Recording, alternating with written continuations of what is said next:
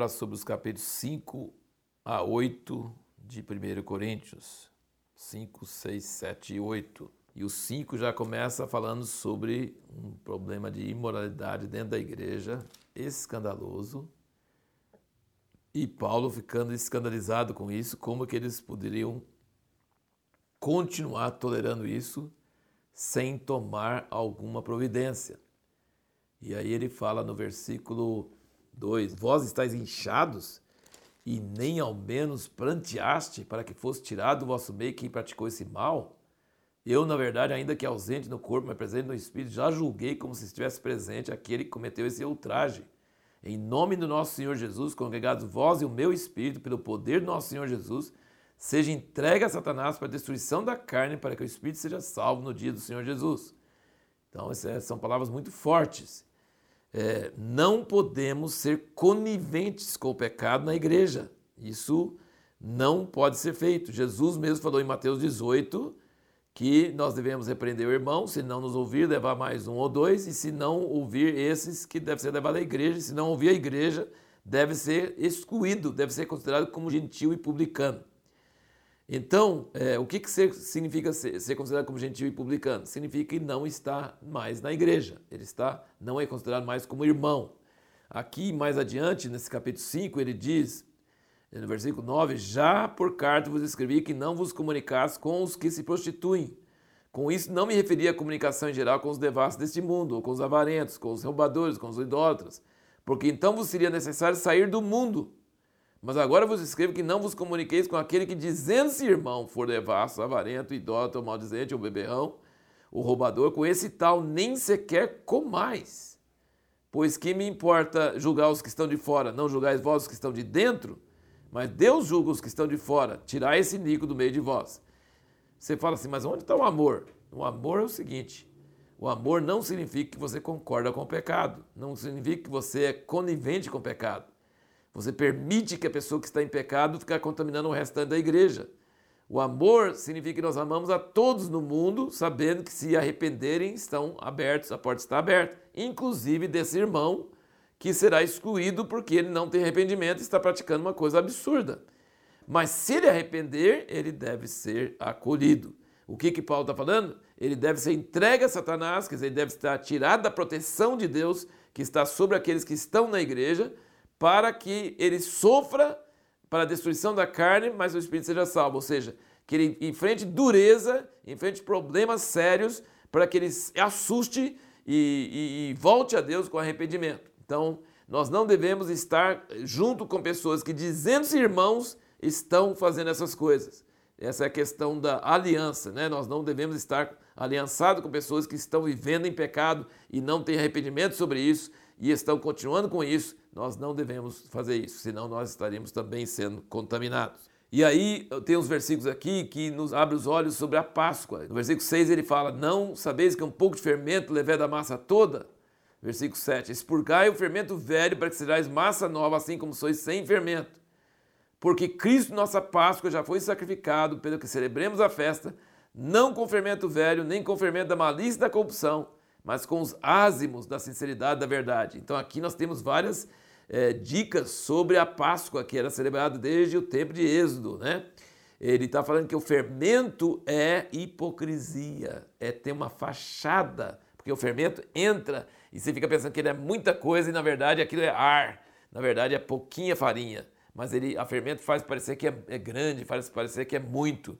Então ele dizendo que nós devemos ter pães, pães asmos, pães, pães sem fermento, que significa que é sincero e é verdade, sabe? Então isso nos dá uma boa revelação de Cristo, que é nosso Cordeiro Pascual, e do pão sem fermento, a festa dos pães asmos.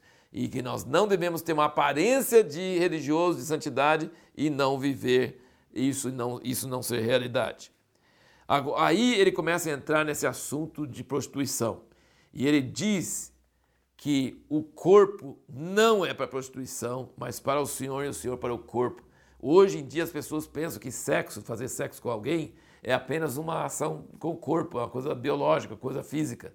Não é. Afeta sua alma e afeta seu espírito. Ele diz: a comida, sim, tudo é lícito, mas nem tudo convém. Sobre a comida, mas sobre o corpo e o sexo? Não. Ele diz: aquela pessoa que se une à meretriz se torna uma só carne com ela, a prostituta. Mas aquele que se une a Cristo é um só espírito com ele. Então, quando nós temos sexo com alguém, nós estamos é, fazendo uma união que está contaminando a nossa união com Cristo. E ele fala: nosso corpo é santuário do Espírito Santo. Então não é só o espírito. A pergunta que nós fizemos, que é uma, nós falamos no último vídeo, é que é uma heresia pensar que, que o que nós fazemos no corpo não é importante para Deus. O corpo vai ser ressuscitado. O corpo é importante para Deus. Não é só coisa espiritual que é importante para Deus. É o nosso corpo que nós fazemos com nossos membros. Ele é, ele é habitação de Deus. Ele é morada de Deus. Ele é santuário de Deus. Eu não posso pegar esse santuário de Deus e unir com uma prostituta, ou unir com uma fulana qualquer. Eu preciso ser um corpo santificado e não só um espírito santificado. Então isso é muito forte que ele fala aqui. E aí entramos no capítulo 7, que fala sobre o casamento, se deve casar, não deve casar, como é que deve ser. E o importante desse capítulo 7 é que Paulo faz diferença entre o que Deus ordena sobre o casamento, que é uma coisa irrevogável, e sobre conselhos que o Paulo dá sobre o casamento. Ele acha que naquele tempo, do jeito que as coisas eram, que era melhor não casar. Mas se a pessoa não aguentasse, que ela casasse, que não era pecado. Mas se não casasse, que era melhor, porque a pessoa podia cuidar mais das coisas de Deus do que das coisas daqui da terra.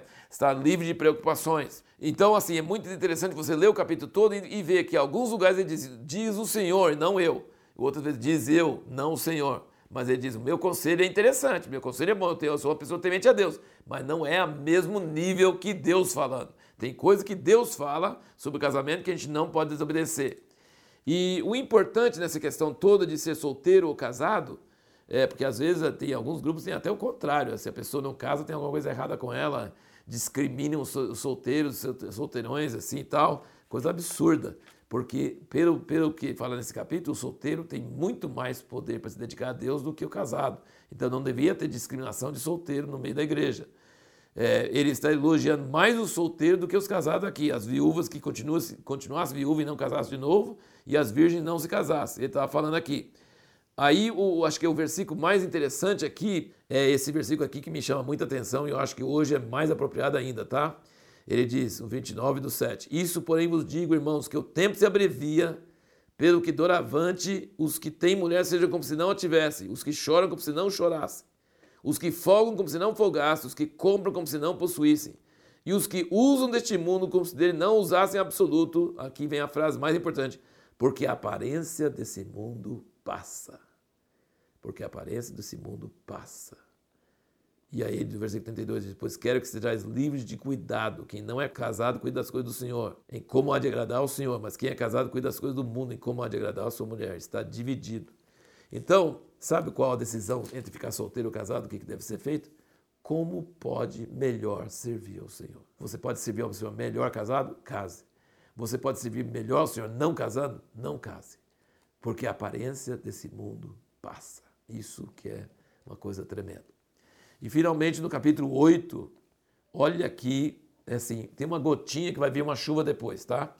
Ele diz aqui, no versículo 1: Ora, no tocante às coisas sacrificadas aos ídolos, sabemos que todos temos ciência. A ciência incha, mas o amor edifica. Se alguém cuida saber alguma coisa, ainda não sabe como convém saber. Mas se alguém ama a Deus, esse é conhecido dele. Então, assim, esse é um tema que Paulo vai desenvolver com muita propriedade no capítulo 13.